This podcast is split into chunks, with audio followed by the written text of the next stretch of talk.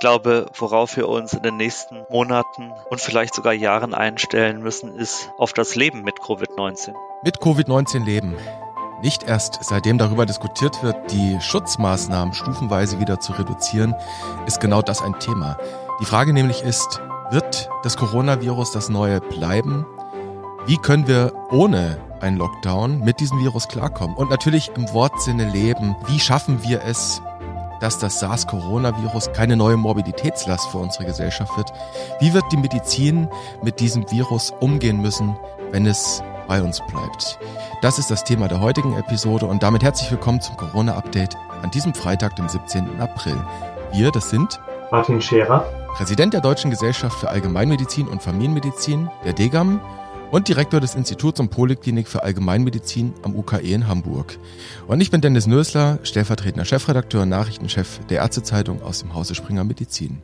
Guten Morgen, Martin Scherer in Hamburg. Guten Morgen. Herr Scherer, heute mal vielleicht ohne meine üblichen langweiligen Präliminarien äh, ganz direkt gefragt, wird das SARS-Coronavirus 2 in unserer Gesellschaft bleiben? Davon bin ich überzeugt. Dieses neue Virus hat Eingang in unser infektiologisches Portfolio gefunden und wir werden lernen müssen, damit zu leben. Das denke ich schon. Dann vielleicht nochmal anders gefragt, könnte das Virus ein neuer, ja in Anführungszeichen Nachbar von Influenza und anderen Erregern werden? Könnte das Virus ein womöglich saisonaler, endemischer Gast werden, nicht nur in den Hausärztepraxen? Ja, ich fürchte, dass der Gaststatus nicht nur saisonal sein wird, sondern permanent, zumindest bis eine ausreichende Immunität erreicht ist oder wir einen Impfstoff haben. SARS-CoV-2 hat keiner von uns gefragt und hat sich längst als ungebetener Gast etabliert. Also wir werden uns darauf einstellen müssen. Die Frage, die sich dann natürlich stellt, die kannte der alte Lenin schon, nämlich was tun. Im Moment versuchen wir die Ausbreitung des Virus mit dem bekannten Lockdown in Schach zu halten. Das Ziel ist vor allem unser Gesundheitssystem vor einer Überbeanspruchung zu schützen. Aber das kann ja so nicht weitergehen.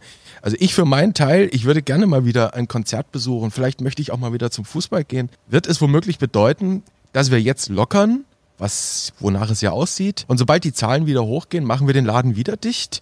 Und künftig machen wir das dann auch bei einer schweren Influenza-Welle oder bei einem lokalen Ausbruch von äh, Virus-Gastroenteritiden? Wir wollen sicher auch weiterhin verhindern, wollen, dass unsere Krankenhäuser überlastet werden. Das ist ja uns bis jetzt erfolgreich gelungen und das muss auch so bleiben. Und die Frage ist, wie wir die gefährdeten Personen schützen wollen. Das haben wir auch schon ein paar Mal besprochen, dass die nicht so leicht zu identifizieren sind. Die, die in den Alter- und Pflegeheimen sind, die gehören zu der Risikogruppe, aber es gibt eben auch Menschen, die zu der Risikogruppe gehören, die man nicht so leicht identifizieren kann. Und genau genauso wie wir in den letzten Wochen das Auftreten von neuen Infektionen und Hospitalisationen in gewisser Weise zulassen mussten. Mit Hospitalisation meine ich Krankenhauseinweisungen. So wird es auch in den nächsten Wochen und Monaten unausweichlich sein. Es werden sich auch in den nächsten Wochen und Monaten Menschen infizieren. Das ist auch, soll jetzt nicht fatalistisch klingen, aber in gewisser Weise ist es auch der natürliche Lauf der Dinge, denn die Infektionskrankheit wird erst dann überwunden sein, wenn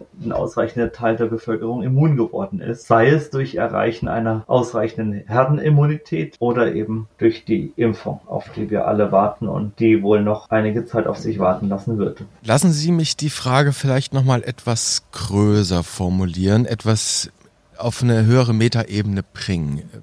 Wird das Leben nach Corona oder besser gesagt nach dem Lockdown vielleicht sogar ein anderes sein? Jetzt mal Corona hin oder her. Ja, die Frage ist, wann ist nach Corona?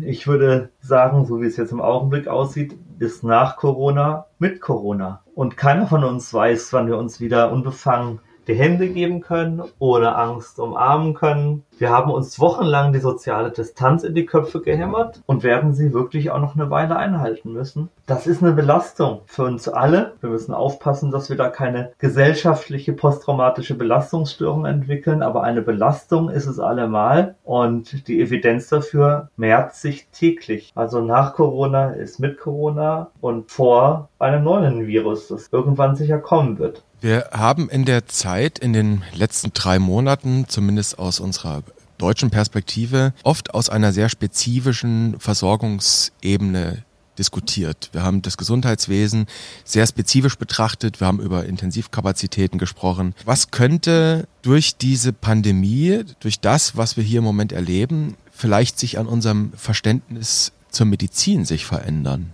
Also ich hoffe, dass wir nach Corona ein Medizinverständnis haben werden, das die Multidisziplinarität ins Zentrum stellt und den Generalismus als tragende Säule und als integrierendes Element anerkennt. Ich hoffe, Sie sehen mir das nach, dass ich immer wieder mal darauf hinweise, dass die hausärztliche Versorgung eine wichtige Säule ist und dass sie dann auch in den künftigen Pandemieplänen entsprechend verankert sein muss. Und hoffentlich werden wir bei künftigen Pandemien oder nach Corona dann auch gelernt haben, für komplexe Probleme den Weitwinkel einzustellen und nicht ausschließlich durchs Mikroskop zu gucken. Mit Mikroskop meinen Sie, wenn ich Sie hoffentlich richtig verstehe, den sehr eng fokussierten Blick durch die Brille eines Fachgebiets, einer Expertengruppe. Ja, es darf nicht eine Expertengruppe alleine tonangebend sein. Wir müssen, und das ist nicht nur die Allgemeinmedizin beileibe nicht, aber wir müssen da künftig, glaube ich, einen breiteren Dialog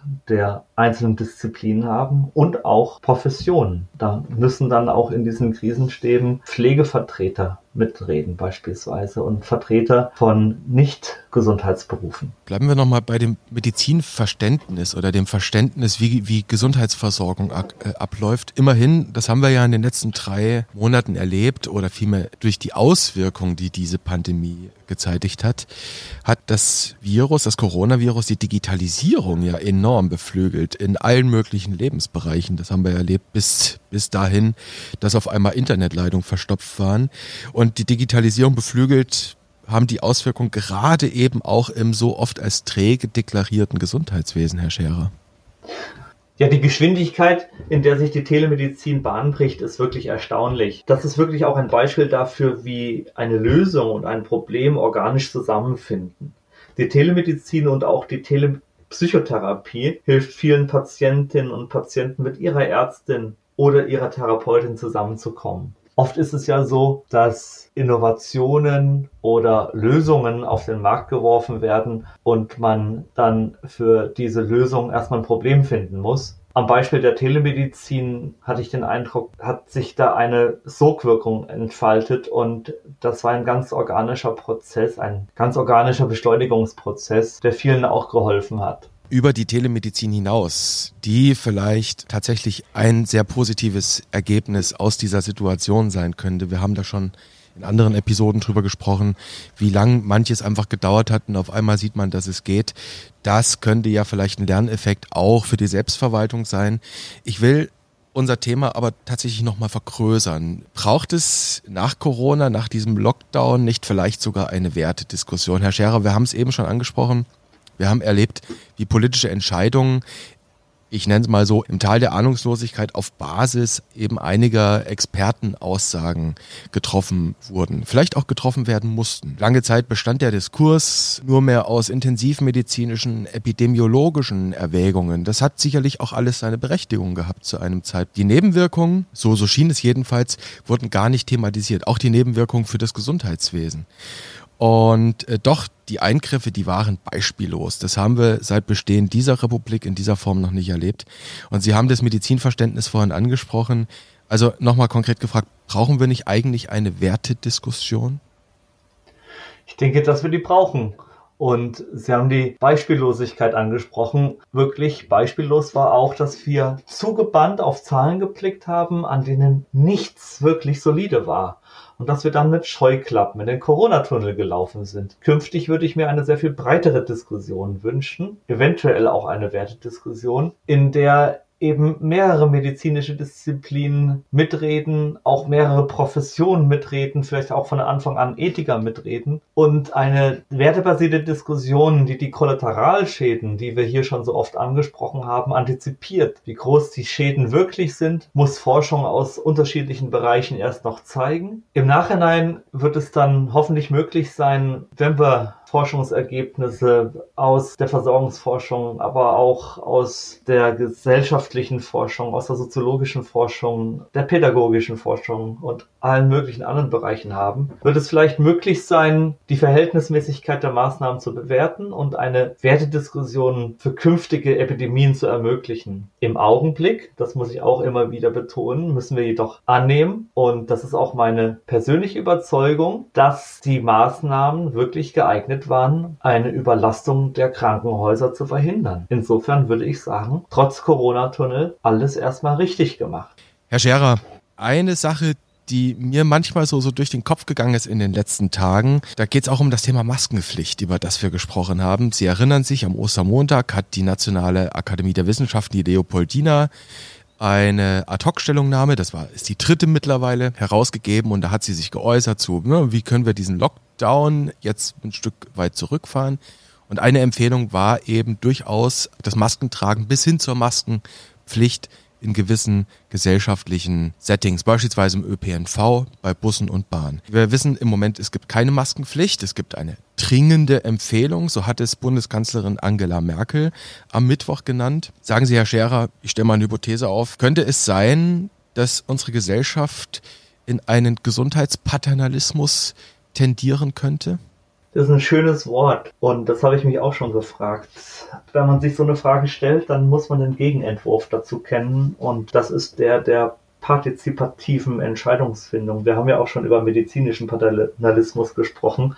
Das sind medizinische Entscheidungen, die über die Köpfe von Patienten hinweg getroffen werden. Das sind Diskussionen über Ex-ante, Ex-post-Konkurrenz auf Intensivstationen, ohne überhaupt zu wissen, wie viele Menschen auf die Intensivstation wollen oder wie viele Menschen auf gar keinen Fall auf die Intensivstation wollen. Das Gegenteil von Gesundheitspaternalismus ist Partizipation und da haben wir das nächste Problem. Wie wollen wir die Perspektive der Patienten in einer solchen Krise auf einer repräsentativen Ebene einfangen. Das ist so gut wie unmöglich. Wie wollen wir das, was ich gerade gefordert habe, unterschiedliche Experten aus unterschiedlichen Bereichen so integrieren, dass derjenige, der da spricht, auch Wortführer für sein Fach sein kann. Das ist schwierig. Ich kann nur sagen, ich bin froh, dass es gelungen ist, dass Hausärzteverband und Degam zusammen einen Krisenstab bilden konnten, der einmal die Woche tagt und der dazu führt, dass die Vertreter der Hausärzte mit einer Stimme sprechen. Da bin ich sehr froh drüber. Aber zurück zum Gesundheitspaternalismus. Der Gegenentwurf ist eben die Integration von denen, die da mitreden sollten. Und da gibt es halt eine gewisse Vielstimmigkeit und es ist ganz schwer, dann diese vielen unterschiedlichen Stimmen auf eine resultierende zu bringen. Und letztlich ist es dann eben die Politik, die eine Entscheidung treffen muss. Und das hat sie dann auch getan. Wenn wir jetzt auf die nächsten Monate blicken, haben wir sowieso nur drei theoretische Möglichkeiten. Wovon, das will ich gleich sagen, die erste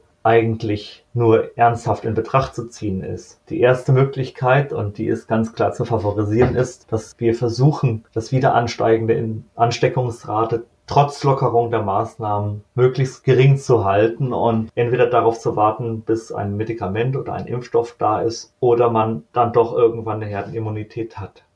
Die zweite Möglichkeit, und die halte ich eben für nicht ganz umsetzbar und nicht ganz realistisch, ist durch das gezielte Schaffen einer Herdenimmunität die Ausbreitung des Virus auch ohne das Vorhandensein eines Impfstoffs einzudämmen. Aber da ist das Problem, die Herdenimmunität können wir eben nicht gezielt schaffen, weil Risikopatienten mitten unter uns sind und nicht leicht identifizierbar sind. Und dann gäbe es noch eine theoretische dritte Möglichkeit, nämlich eine Kombination aus beiden Ansätzen. Der Aufbau einer Immunität in der Bevölkerung wird behutsam bei jüngeren, weniger gefährdeten Populationen zugelassen, während bei der älteren Population und bei den Risikogruppen die Ansteckungsraten möglichst tief gehalten werden. Aber das ist genau wie das, was ich eben sagte. Das halte ich für sehr schwer umsetzbar. Also müssen wir durch ein Paket von Maßnahmen, über das wir schon bei den letzten Gesprächen geredet haben, versuchen, die Ansteckungsrate klein zu halten.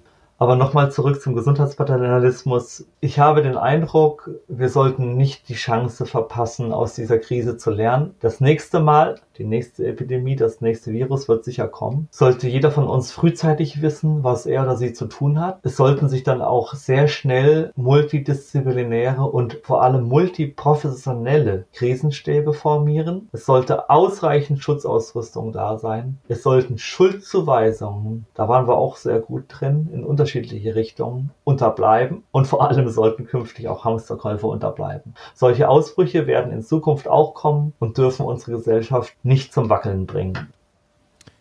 Herr Scherer, und eins darf man natürlich auch bei dem Begriff Herdenimmunität nicht vergessen, gibt es eben diese Vorschläge, dass man einen Teil der Bevölkerung, also eben nicht diejenigen, die ein hohes Risiko haben, insbesondere die Jüngeren und die Kinder, gezielt sich infizieren lässt, damit wir auf, damit wir von denen eine Herden, Herdenimmunität bekommen.